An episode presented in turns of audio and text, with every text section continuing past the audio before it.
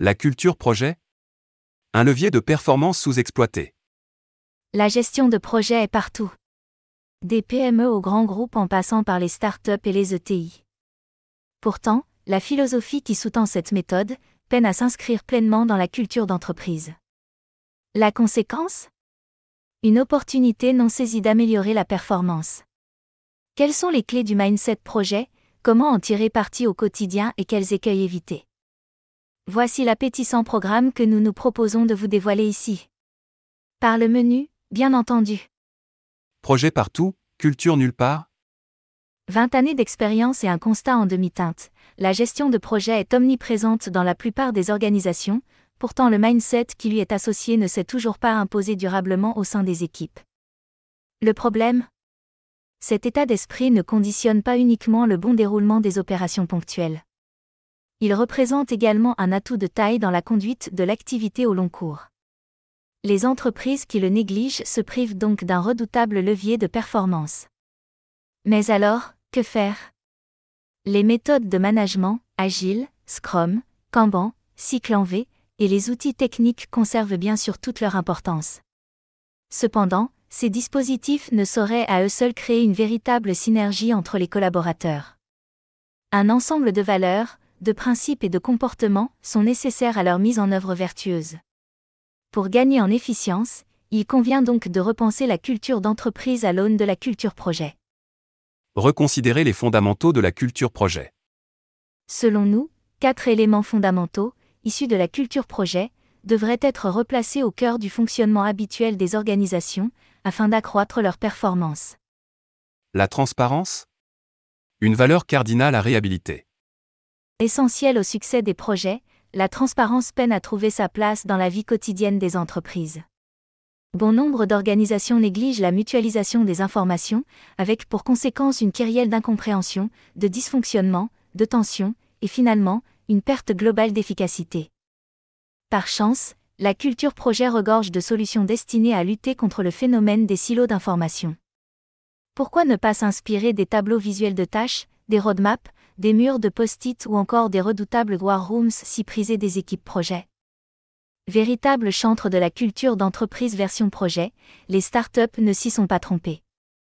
Plusieurs d'entre elles misent sur l'ouverture de l'information afin de faire la peau à l'opacité. Une des premières à le faire a été Buffer, et depuis les exemples ne manquent pas en France, avec Alan, PyFit ou encore Shine qui dévoilent leur grille de rémunération, Assess First qui publie un code afin de formaliser ses valeurs, ou Open Classroom qui fixe ses règles de fonctionnement dans un manifeste. Les PME ou ETI françaises ne sont pas en reste non plus. Certaines sont même pionnières, telles que la biscuiterie Pou ou la fonderie Favi.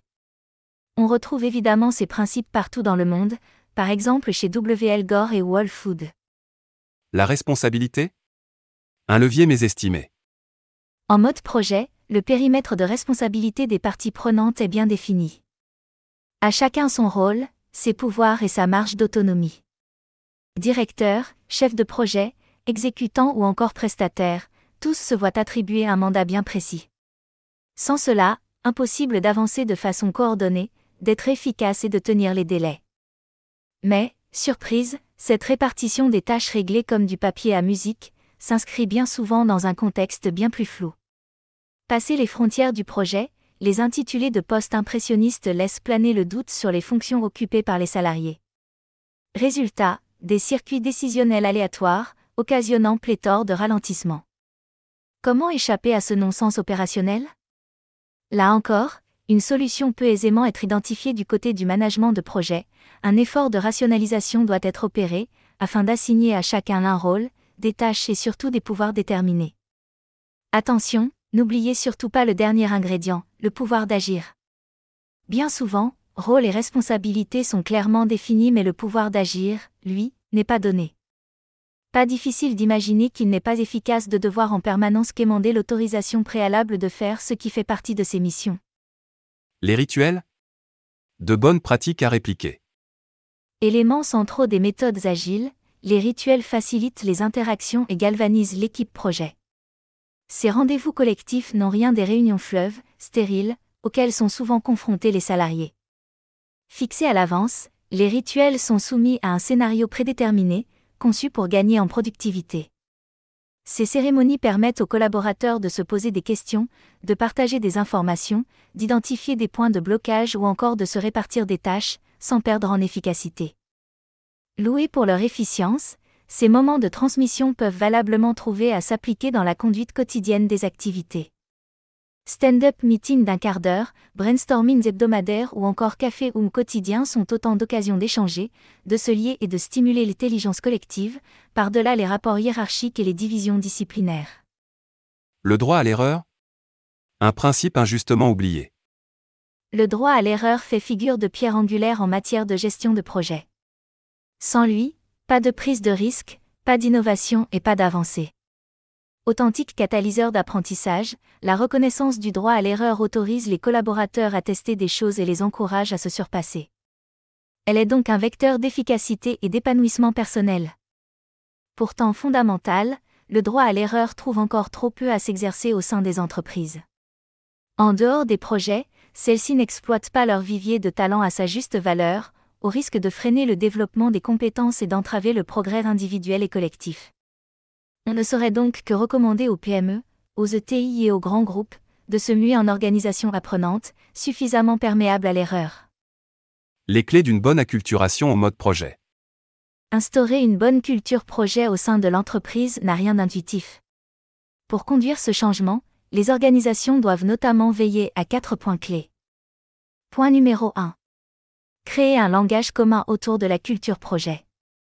Chacun des salariés doit être en mesure de savoir à quoi renvoie chaque terme utilisé par le groupe, sans quoi des frictions pourraient émerger. La culture d'entreprise doit donc faire référence à un lexique déterminé, permettant à toutes les parties prenantes d'employer un vocabulaire commun. Point numéro 2. Expliciter leur mode de fonctionnement en des termes non équivoques.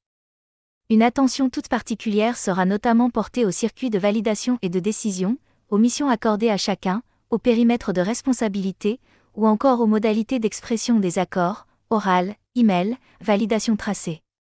Ces points devront être expliqués sans ambiguïté, au moyen d'un code de conduite accessible à tous, ou de vidéos institutionnelles par exemple. Point numéro 3. Veiller à l'exemplarité des cadres et des dirigeants. S'il est attrayant pour certains, le changement effraie et rebute naturellement bon nombre d'individus. Pour s'approprier pleinement la culture projet, les entreprises doivent donc miser sur l'adhésion de plusieurs collaborateurs clés. Plus résilients face aux mutations de leur environnement, les cadres constituent des candidats idéaux en vue de mener cette transition. Les dirigeants devront donc veiller à l'exemplarité du management, sans oublier de veiller à leur propre exemplarité. Oui. C'est important. L'exemple doit aussi venir d'en haut. Nul ne doit être considéré comme intouchable, et un dirigeant doit pouvoir être rappelé à l'ordre par ses salariés. Point numéro 4. Adopter un rythme de transformation sans mesure. En fonction des caractéristiques et des besoins de l'entreprise, deux solutions alternatives pourront être envisagées. La méthode des petits pas sera bien souvent privilégiée. Elle permettra en effet d'opérer un changement sans fracas, étape par étape, succès après succès, dans le respect des aspirations communes et des ressources collectives.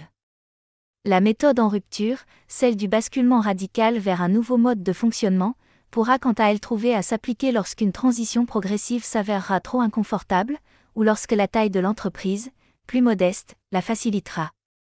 Véritable levier de performance opérationnelle, la culture projet déborde progressivement au-delà de ses frontières naturelles. Convaincus des vertus de cette acculturation, nous accompagnons depuis longtemps les entreprises dans leur transition vers un fonctionnement plus performant et respectueux des collaborateurs. Et vous? Où vous situez-vous? Passez-nous donc un coup de fil pour éclairer votre situation.